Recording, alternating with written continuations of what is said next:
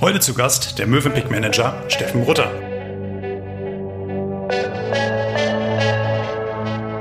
Bist du neugierig, was Erfolgreiche anders machen, wie diese Menschen drauf sind? Dann bist du hier richtig. Marco spricht mit Top-Performern über ihre Taktiken, Routinen und Gewohnheiten. Er möchte von ihnen lernen, ihr sollt von ihnen lernen. Und jetzt geht's auch schon los. Hier ist euer Gastgeber Dr. Marco Arndt. Hi Leute, Marco hier mit der zehnten Folge vom Performance Podcast. Ein kleines Jubiläum also. Schön, dass ihr wieder dabei seid. Heute habe ich wieder einmal Besuch im Frankfurter Clark Office. Mir gegenüber sitzt Steffen Rutter, was mich ganz besonders freut. Warum mich das so freut, dazu gleich mehr. Steffen muss sich natürlich nicht selbst vorstellen, das mache wie immer ich. Er kann sich jetzt nochmal zurücklehnen. Steffen ist 40 Jahre alt, sieht man ihm aber nicht an. Dazu wollen wir nachher noch mehr erfahren. Oder um es mit den Worten von Markus Lanz zu sagen, darüber wird zu reden sein. Jetzt aber erst einmal weiter in der Vorstellung. Steffen lebt und arbeitet seit 2014 in der Schweiz, genauer gesagt in Bar. Für die Geografiefans unter euch, das liegt im Kanton Zug, ganz in der Nähe von Zürich. Dort ist er beim Mövenpick tätig. In der Holding von Mövenpick leitet er den Strategie- und Vertriebsbereich. Er ist Kadermitglied und gehört damit auch zum Top-Management dieses 73 Jahre alten Traditionsunternehmens. Ins Top-Management von Mövenpick ist Steffen natürlich nicht reingeboren. Das war schon ein Weg dorthin. Studiert hat er ursprünglich BWL in Berlin, St. Gallen und Dublin. Damit aber nicht genug. Außerdem hat er zwei Masterabschlüsse in Recht. Dafür hat es ihn unter anderem nach Mannheim, Adelaide und Zürich verschlagen. Ihr seht, ein gewisser Hang zur Schweiz war schon damals erkennbar. Nach dem Studium ist Steffen in die Unternehmensberatung eingestiegen und hier wird es direkt spannend. Denn dort haben wir beide uns vor fast 15 Jahren kennengelernt. Auf einem Projekt in Köln war das, wo wir über Monate sehr lange Arbeitstage zusammen verbracht haben. Steffen war ein offensichtlicher Top-Performer. Mich hat er dabei damals inspiriert. Wenn ihr wissen wollt, was mich genau an Steffen inspiriert hat, dann bleibt dran. Ich löse das später noch auf. Wie auch immer. Nach der Beraterzeit war unser heutiger Gast von 2007 bis 2011 für die FDP-Fraktion im Deutschen Bundestag tätig. Als Referent für Wirtschaft und Finanzpolitik hat er während der Banken- und anschließenden Staatsschuldenkrise eine inhaltlich unglaublich spannende Zeit in Berlin erlebt. Nach diesem politischen Ausflug war Steffen dann mehrere Jahre für Metro in Singapur und anschließend kurze Zeit bei Red Bull in Österreich aktiv. Bevor er dann, wie schon erwähnt, 2014 beim Mövenpick gelandet ist. Da schließt sich nun der Kreis. Und bevor ich jetzt noch alles über ihn verrate, sage ich nun, lieber Steffen, grüezi und herzlich willkommen im Performance Podcast. Danke, Marco. Grüezi zurück auch an deine Hörer. Schön, dass du heute da bist. Freue mich. Vielen Dank. Sag mal, wir nehmen den Podcast ja in der Früh auf, um 9 Uhr. Was gab es bei dir heute früh zu trinken? Möwenpick-Kaffee?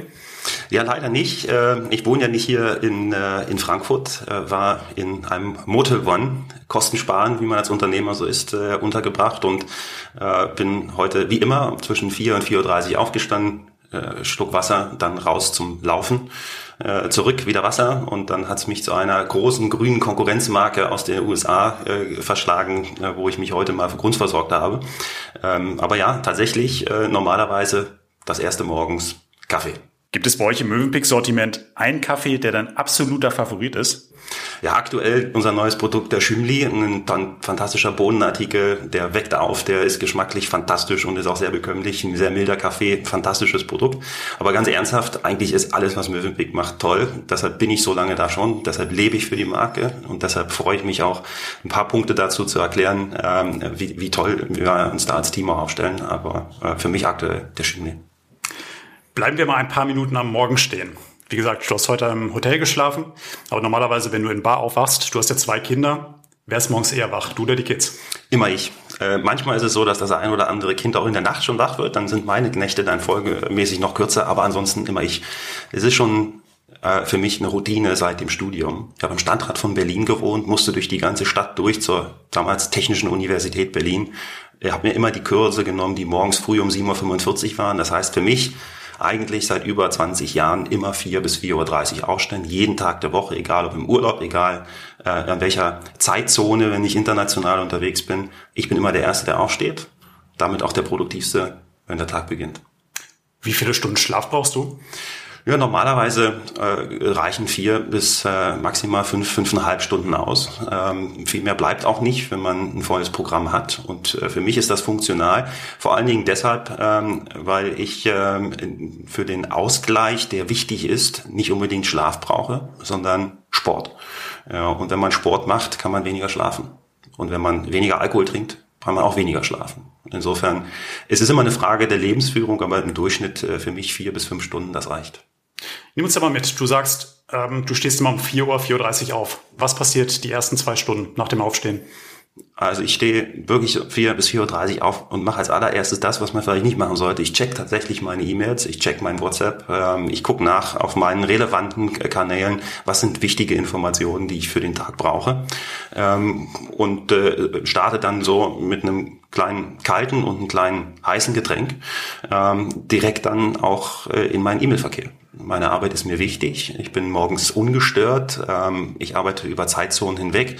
Das ist für mich der richtige Zeit, um auch am Ende dann Work-Life-Balance gut hinzubekommen, das Familienleben, wenn die Kinder wach sind, auch führen und, und, und aktiv führen zu können, beteiligt zu sein und nicht, wenn die Kinder wach sind, drüber nachzudenken, was ich alles noch machen muss in den ersten Stunden im Büro. Insofern, meine erste Stunde ist E-Mail und um 5.30 Uhr werden die Schuhe angezogen und dann geht's raus zum Joggen. Jeden Morgen? Nicht jeden Morgen. Ich versuche zwischen 20 und 22 Einheiten pro Monat zu machen. Immer mit Mittelstreckendistanz, 10 Kilometer. Nicht immer es ist, äh, gelingt es mir, so eine tolle Strecke zu finden wie hier am Main. Heute Morgen gleich runter, einmal äh, bis zur Europäischen Zentralbank, dann zurück zum Bahnhof und wieder ins Hotel. Aber ja, 20, äh, 2022 äh, äh, Laufeinheiten, damit ich im Jahr auf meine zweieinhalbtausend Kilometer Laufpensum komme, das ist mir wichtig. Äh, vor ein paar Jahren deshalb auch wichtig, weil ich noch äh, Leistungssport für mich in meinem professionellen, nicht professionellen Umfang gemacht habe mit diesen Laufserien, äh, sehr kompetitiv. Ähm, aktuell ist das ja aufgrund von Corona nicht mehr so möglich. Insofern renne ich nur gegen mich äh, und, und dafür brauchst Training. Zum Thema Sport kommen wir gleich nochmal. Was frühstückst du dann morgens nach dem Laufen? Auch da eigentlich nur Heißgetränke. Ich habe für mich gemerkt, ähm, wenn ich mir meinen Bauch vollschlänge, meine Großeltern haben mir immer gesagt, morgens wie ein Kaiser, ähm, mittags wie ein König und abends wie ein Bettelmann. Das mache ich nicht, äh, weil wenn ich mir morgens den, wie ein Kaiser den Bauch voll haue, dann bin ich nicht leistungsfähig, dann werde ich träge, dann werde ich müde. Insofern für mich ist das morgens tatsächlich auch dann nochmal der zweite, der dritte, der vierte ähm, äh, Input vom Heißgetränk. Ich trinke sehr viel Kaffee und meistens in der Zeit zwischen ja, 4 Uhr und 12 Uhr. Wann sind denn dann morgens deine Kinder wach? Ja, die werden eigentlich, also der eine kommt nach mir, der, der ist spätestens um 6.30 Uhr äh, dann äh, wach und, und, und läuft durch die Wohnung und sucht Beschäftigung. Der andere kommt eher nach seiner Mutter und äh, äh kann auch immer länger schlafen, bis acht oder neun. Insofern ähm, ist es dann abhängig vom Tag. Ich denke, äh, die meisten Tage, wo wir ein aktives Familienleben haben oder dann eben das Berufsleben auch darstellen müssen, wir wecken die eigentlich im, am sieben auf. Ja, dann haben wir nur eine Stunde, anderthalb mit den Kindern zusammen äh, und das, das passt, um qualitativ hochwertig auch mit der Familie in den Start, Tag zu starten. Herrlich. Lass uns mal eine Zeitreise machen und 20 Jahre zurückspringen. Damals hast du BWL in Berlin studiert. Warum eigentlich BWL? Warum BWL? Ah, ich bin ein Kind der, der, der, der, der späten Clinton-Jahre in den USA, wo der Aktienmarkt geboomt hat und das auch nach Deutschland äh, geschwappt ist. Neuer Marktdiskussion, äh, Börsengang der Deutschen Telekom. Das waren alles Themen, die tatsächlich auch schon in meiner Abiturzeit am Anne-Frank-Gymnasium in Berlin, äh, im wunderschönen Treptow-Köpenick-Bezirk, ähm, ein Top-Thema waren. Zwischen den Schülerinnen und Schülern, die alle nicht aus äh, guten äh, um, ja, sozialen Umgebungen kommen, äh, aber vor allen Dingen auch aus einem Lehrerumkreis. Ja. Wir hatten dort Lehrer, die wirklich Spaß hatten, sich mit dem Thema Aktienmarkt zu beschäftigen und, und so war es einfach ein sehr dynamisches Umfeld, ähm, die ersten Erfahrungen zu machen, wenn man 1000 Euro in Infineon Börsengang stecken möchte zum Beispiel und dann von einer Bank zur anderen Bank rennt, um zu gucken, kriege ich da ein IPO-Paket. Und äh, nichts ist gefährlicher als Halbwissen. Äh, ich glaube, das zeichnet meinen gesamten Lebensweg aus. Ich wollte verstehen, was ich da gemacht habe als, äh, als Abiturient und deshalb die Entscheidung, Betriebswirtschaftslehre zu studieren. Seinerzeit nicht zu meiner Wunschuni nach Münster, äh, Papst Meffert folgend, sondern aus einer damaligen Beziehungssicht in Berlin bleibend ähm, ähm, und habe den Weg zur Technischen Universität für das Grundstudium gewählt. Was warst du mit 20 Jahren für ein Typ? Wie warst du?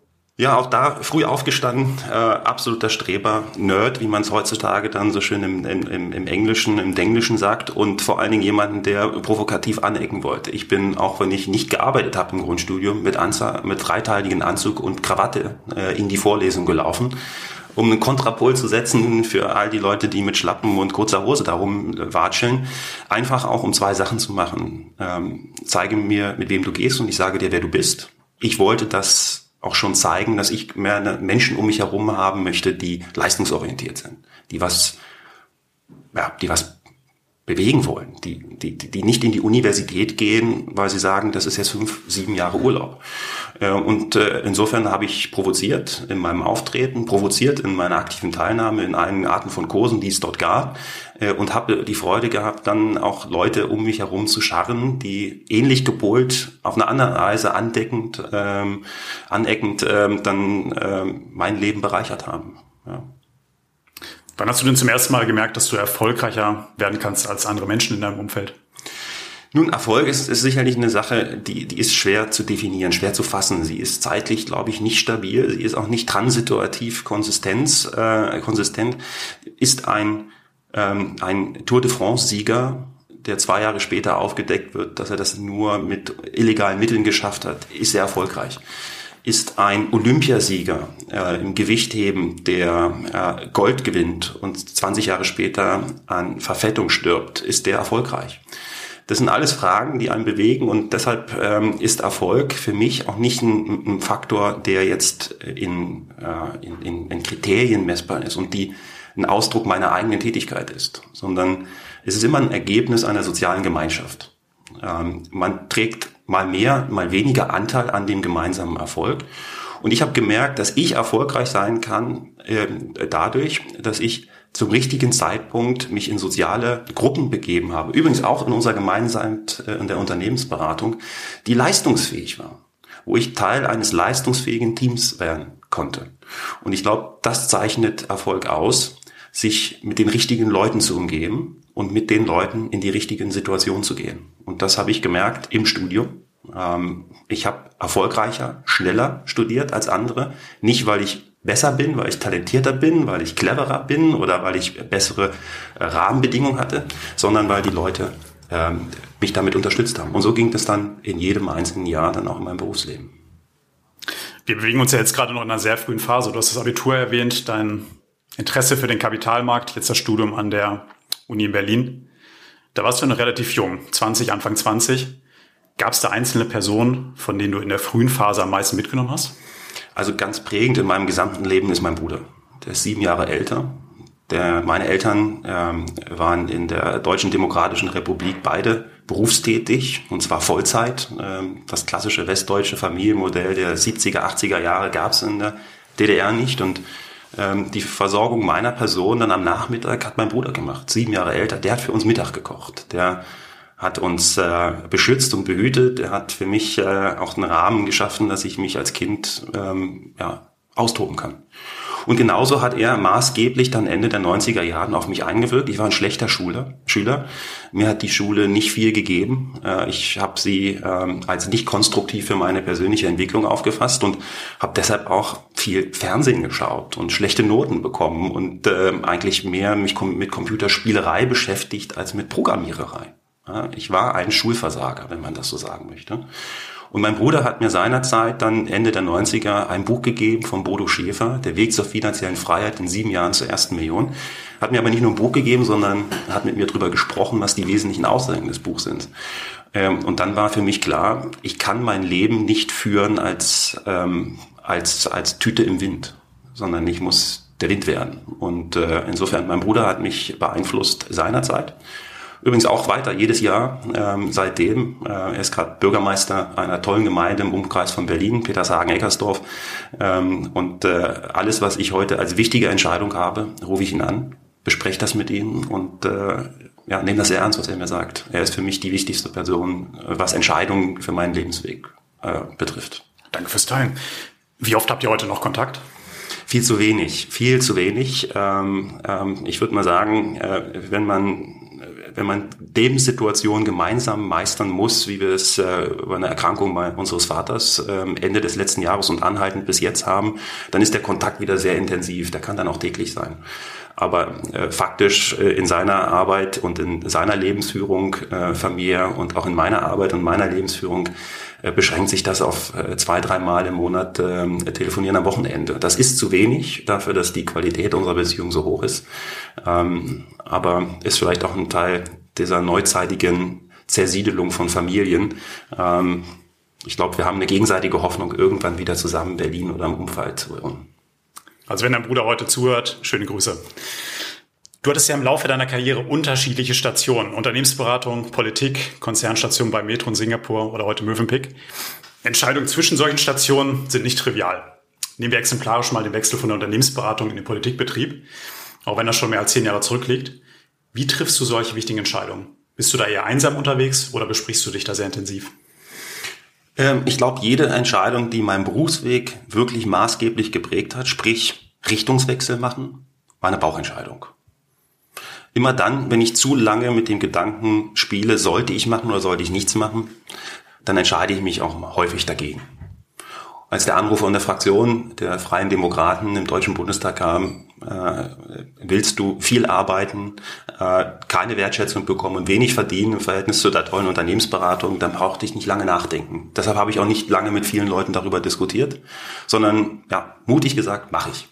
Und so ging es eigentlich auch in jedem einzelnen anderen Entscheidungsweg. Gleichwohl, ähm, immer dann, wenn ich merke, dass mein Bauch mir was anderes sagt wie mein Kopf, also die Entscheidung nicht sofort klar ist, dann rufe ich meinen Bruder an.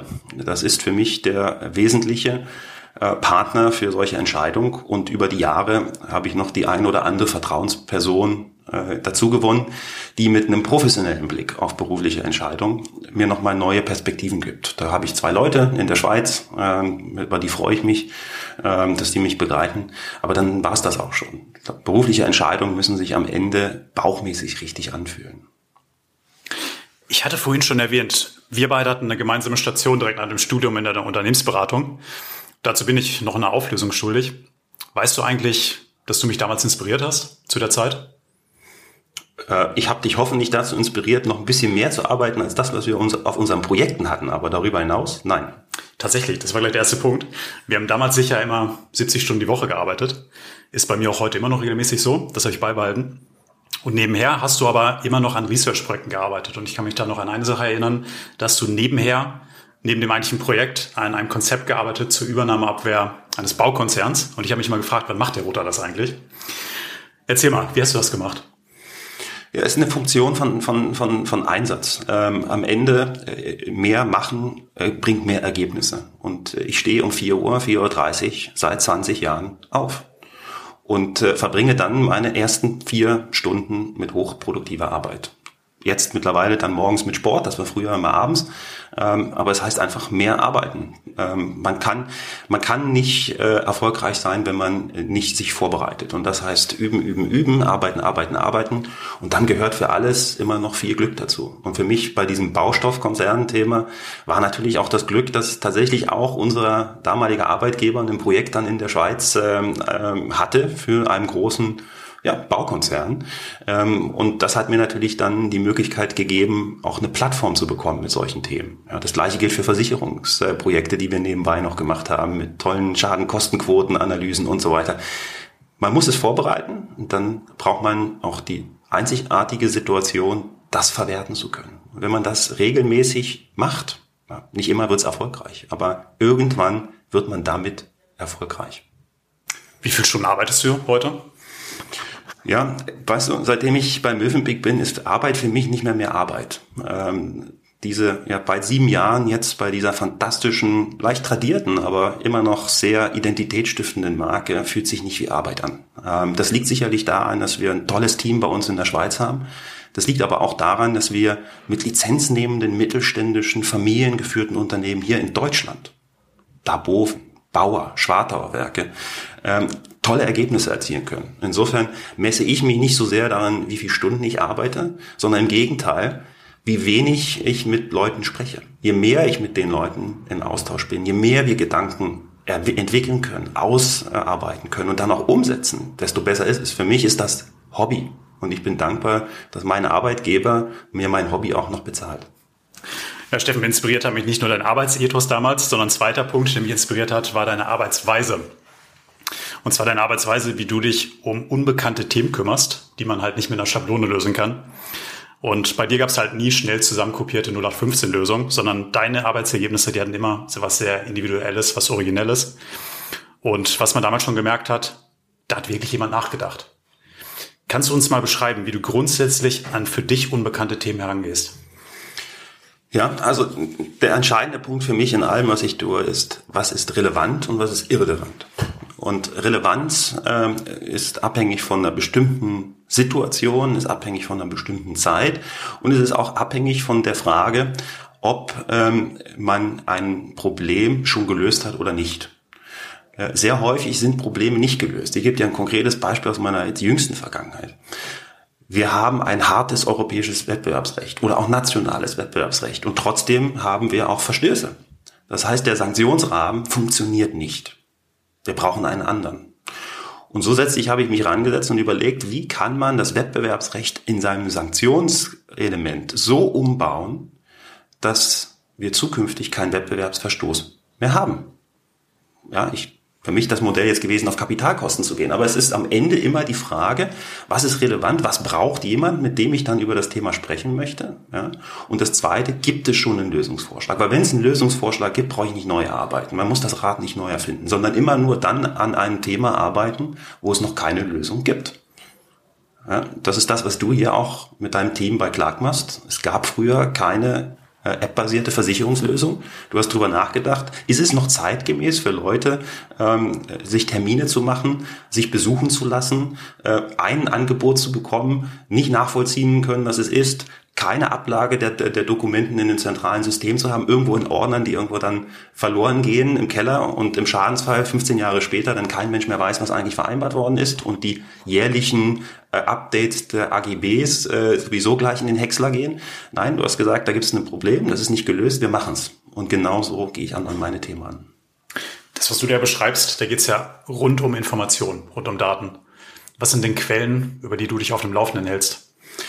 Ja, das ist ganz wichtig äh, zu unterscheiden hier ähm, nach zwei Kriterien. Was ist relevant für mich und was kann ich beeinflussen? Und alles, was für mich nicht relevant ist und was ich nicht beeinflussen kann, das nehme ich aktiv aus meinem Leben raus. Was heißt das? Relevant und beeinflussbar ist mein soziales Umfeld, meine Familie, meine Freunde, ja auch meine Kollegen. Und da informiere ich mich durch den Austausch mit denen durch das Folgen ihrer sozialen Medienaktivitäten, aber auch ja durch das Reden über meine mein soziales Umfeld mit anderen, die ebenfalls Teil des Umfelds sind, um wirklich zu verstehen, wie fühlt er sich, was macht sie gerade, was bewegt ihn. Das nächste ist sicherlich für mich auch ganz wichtig, der berufliche Kontext. Und hier greife ich auf Fachmedien zurück. Das ist in meinem Umfeld sicherlich sowas wie die Lebensmittelzeitung, die Lebensmittelpraxis, Lebensmittelrundschau, Absatzwirtschaft, Milchwirtschaft. Da gibt es Fachgremien, die frei von sozialer Beeinflussbarkeit und Wünschbarkeit die Informationen geben, die notwendig sind. Übrigens auch im digitalen.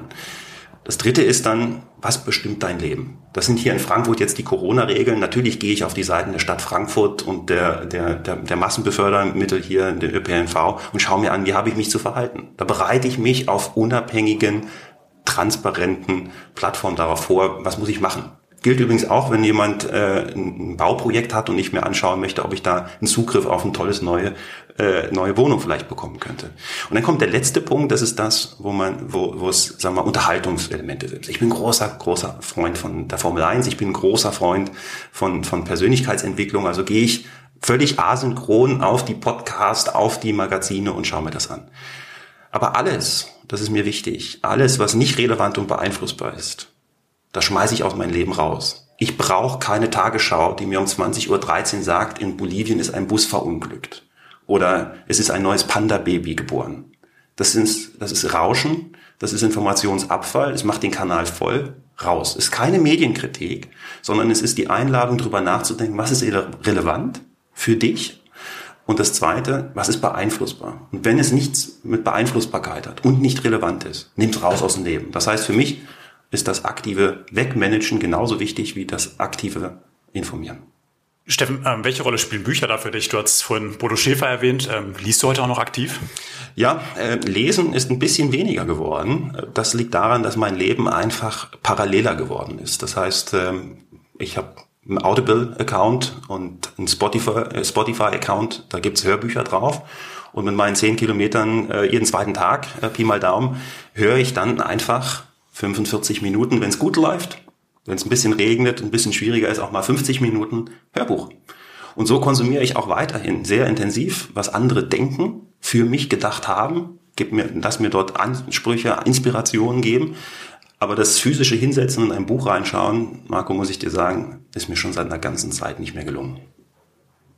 Dann haben wir gleich den nächsten Vorsatz. Ja. Du bist 40 Jahre alt, ich habe es im Intro erwähnt, und dabei unverschämt jung geblieben. Du hast schon erwähnt, welche Rolle Sport für dich spielt. Lass uns da gerne noch ein bisschen stärker darauf eingehen. Gerne auch in Kombination mit Ernährung. Ja, Ernährung ist wichtig. Du weißt, dass mich, äh, äh, sagen wir mal, der Beweg in die Metro hinein, äh, Metro AG und dann die Unterstützung von Metro Cash und Carry ähm, komplett neu aufgesetzt hat. früher war für mich Ernährung ja Essen und äh, Punkt. Ähm, schon bei der Metro mit der Ausrichtung des Geschäftsmodells auf Gastronomen, auf Hoteliers, mit viel Leidenschaft, die in der Metro dafür vorherrscht, war für mich klar, man muss verstehen, was man für Lebensmittel anbietet. Und in Asien aktiv zu sein, zeigt hat mir damals gezeigt, dass es eben auch äh, eine eine Gnade ist, in Europa zu leben mit hohen Lebensmittelstandards, die es in Asien so nicht gab seinerzeit. Das hat sich heute sicherlich auch verändert. Aber da hat für mich das aktive Auseinandersetzen mit Ernährung ein großes, große Rolle gespielt. Übrigens auch ein, ein, ein Mensch, der meinen Lebensweg sehr, sehr, sehr beeinflusst hat, Matthias Dutschmann, ähm, der mit seinen Anregungen zu Paleo-Diät, ja, wie haben die Menschen über die Evolution sich ernährt, mit Nüssen, mit Samen etc. und eben nicht mit Processed Food, Neudeutsch. Ähm, immer wieder Anstöße gegeben, drüber nachzudenken, probier mal aus, dich anders zu ernähren. Und das mache ich bis heute. Ein Vierteljahr vegan, einen Monat mal nur Keto, ähm, zwei Monate Paleo. Ich gucke mir das an. Äh, was macht es mit mir? Was macht es mit meinem Stimmungsbild? Was macht es aber auch mit meinem Sozialverhalten? Werde ich ein Missionar, weil ich jetzt zwei Monate lang vegan schon mich ernährt habe? Ähm, ich schaue mir an, was macht es auch mit meinen Schlafneigungen und was macht es auch mit meinen sportlichen Fähigkeiten. Das heißt, Ernährung ist für mich ein wichtiges Thema und bringe mich da entsprechend auch ein bei unseren eigenen Mövenpick-Produkten, die alle für besten Geschmack stehen und zukünftig sicherlich auch noch mehr Produkte gibt, die eben auch für eine gute Ernährung stehen. Und das zweite ist Sport. Ähm, ja, Ausdauersport ist für mich der entscheidende Punkt. Ich bin leider nicht talentiert. Ich kann weder Fußball noch Basketball noch Tennis noch Squash. Ich mache das alles hin und wieder, aber auch nur, um andere Leute zu belustigen. Äh, und ich bin auch nicht als Leistungssportler physiologisch gebaut. Ich kann keine 200 Kilo Gewicht heben. Ich kann auch keine Kugeln 30 Meter weit stoßen. Ähm, aber ich kann eine Sache machen und das ist ähm, in einer sehr hohen körperlichen Bewusstheit Ausdauersport machen. Und das tue ich im Laufen, das tue ich jetzt seit neuestem auch noch auf dem Fahrrad. Schön die Hügel und Berge der Zentralschweiz hoch. Große Empfehlung an euch alle. Kommt mal vorbei in der Zentralschweiz, ähm, abseits der touristischen Region. Nehmt euer Rennrad und äh, erkundet die, die Berge. Ähm, Ausdauersport hilft wirklich, die Körperfunktion ins, ins, ins richtige Glied zu bekommen. Und dann kommt es noch eine Sache, die ist einfach für mich auch immer, immer wichtig an der Stelle zu sagen, ja, ich habe auch eine Sucht und das ist tatsächlich bei mir Koffein. Kaffee hilft mir, äh, besser zu arbeiten, besser zu leben, äh, glücklich zu sein. Und ähm, für andere sind es andere Sachen. Ich glaube, Kaffee ist da am wenigsten schädliche Suchtmittel. Hoffe ich jedenfalls. Gehen wir da am besten nicht auf deine Sucht ein. Nochmal eine Frage zum Thema Sport. Ist das reines Hobby oder setzt du dir auch noch konkrete sportliche Ziele? Ich habe immer sportliche Ziele. Ähm, es war immer mein Ziel, den Halbmarathon in der Sportcheck Laufserie in Berlin. Das ist so mein Leib- und Leben-Lauf-Event. Äh, findet immer im August zwei Wochen vor dem Berlin-Marathon statt. Da wollte ich immer unter 1,40 sein. Das war mein Ziel. Ähm, ich weiß, dass du ähm, genauso ambitioniert in der Vergangenheit äh, unterwegs warst und auch besser als ich unterwegs warst, auch vor allen Dingen dann auf der Langstrecke. Ich habe nur einmal den Marathon gelaufen und das war ein katastrophales Ergebnis am Ende und auch eine katastrophale Erfahrung. Man muss auch da seine Grenzen kennen, aber ja, ich bin kompetitiv mit mir selbst, nicht so sehr im Vergleich mit anderen auf der Mittelstrecke, aber ich möchte da noch was erreichen. Und übrigens nicht nur auf Halbmarathonzeiten, sondern auch bei einem Thema, was mir genauso wichtig ist, den Wings for Life Run von Red Bull beispielsweise. Als ich seinerzeit bei Red Bull eingestiegen bin als International Key Account Manager, wurde diese Laufserie neu gegründet. Äh, für die, die es nicht kennen, man fängt an zu laufen und irgendwann fängt ein Auto an, äh, die Strecke hinterher zu fahren, beschleunigt immer ein bisschen mehr und irgendwann holt es einen ein, dann ist man raus. Meine persönliche Bestzeit ist da 25 Kilometer und ich wollte in diesem Jahr, äh, das war jetzt Anfang Mai, gerne die 29 schaffen. Hab's nicht geschafft. Ich weiß, ich muss mehr trainieren. Herausforderung fürs nächste Jahr. Also ja, Laufen ist nicht nur Zeitvertreib. Laufen ist für mich auch ein, ein kompetitiver äh, Faktor, aber nicht gegenüber anderen, sondern nur gegenüber meinem Selbst von gestern. Steffen, du lebst jetzt in der Schweiz. Wir haben im Podcast heute allein schon gehört, wo es dich überall hin verschlagen hat. Berlin, wir haben Singapur gehört, ganz viele verschiedene Länder. Hast du einen Lieblingsort auf der Welt? Ja, also ich habe Preußen im Herz und Helvetia im Blut, sage ich immer. Ähm, ich bin stolzer Berliner, begeisterter Berliner und sicherlich der größte Markenbotschaft für die Stadt Berlin, die es gibt. Ich kann auch Berliner, wenn ich will. Äh, lass das aber lieber sein. Und natürlich bin ich nicht nur seit dem Studium in St. Gallen und dann wohnhaft im Kanton Basel, Kanton Luzern und jetzt Kanton Zug ein großer Fan der Schweiz. Es ist sicherlich ein Land, in dem man in Europa wirklich gut leben, arbeiten und Familien gründen kann. Aber wenn du mich so direkt fragst, wo ist mein Lieblingsort, dann ist es tatsächlich Singapur. Meine Entscheidung, damals in die Metro zu gehen, war sicherlich auch eine Entscheidung für die Metro, für die Industrie. Ich hatte ja vorher viel Finanzsektor gemacht. Aber es war vor allen Dingen eine ganz klare Entscheidung zu dieser fantastischen Stadt, in denen es unglaublich viel kulturellen Reichtum gibt, wo Menschen mit unterschiedlichen religiösen Hintergründen, Altershintergründen, mit ethnischen Hintergründen, auch geschlechtlichen Hintergründen, damit meine ich nicht nur Mann, Frau, sondern ja auch das dritte, vierte, fünfte und sechste Geschlecht, leben können, austauschen können und sich an diesem Leben sehr spaßvoll bereichern können. Deshalb für mich ganz klar Singapur, aber dann kommt auch schon bald Berlin, die Schweiz ähm, und ich muss sagen, als Fan von Eintracht Frankfurt auch immer wieder hier Frankfurt. Das ist ja fast schon ein schönes Schlusswort. Unsere Zeit rennt, die halbe Stunde ist jetzt schon wieder um. Steffen, Danke, dass du heute zu Besuch warst. Ich bin mir sicher, du wirst die beste Zeit noch vor dir haben. Im Podcast hier habe ich schon mal erzählt, dass der Mann seinen beruflichen Höhepunkt im Durchschnitt erst mit 48 Jahren hat. Von daher hast du die besten Augenblicke noch vor dir. In diesem Sinne, alles Gute für dich. Danke, Marco. Danke euch allen. Und an euch da draußen, vielen Dank fürs Hören. Bis zum nächsten Mal. Ciao, ciao. Das war es leider schon wieder mit der heutigen Folge vom Performance Podcast. Wenn es dir gefallen hat, dann lass uns eine 5-Sterne-Bewertung da. Und nicht vergessen, abonniere diesen Podcast, um keine weitere Folge zu verpassen. Ich hoffe, wir hören uns beim nächsten Mal wieder. Bis dahin, denk immer dran. Machen ist wie wollen, nur krasser.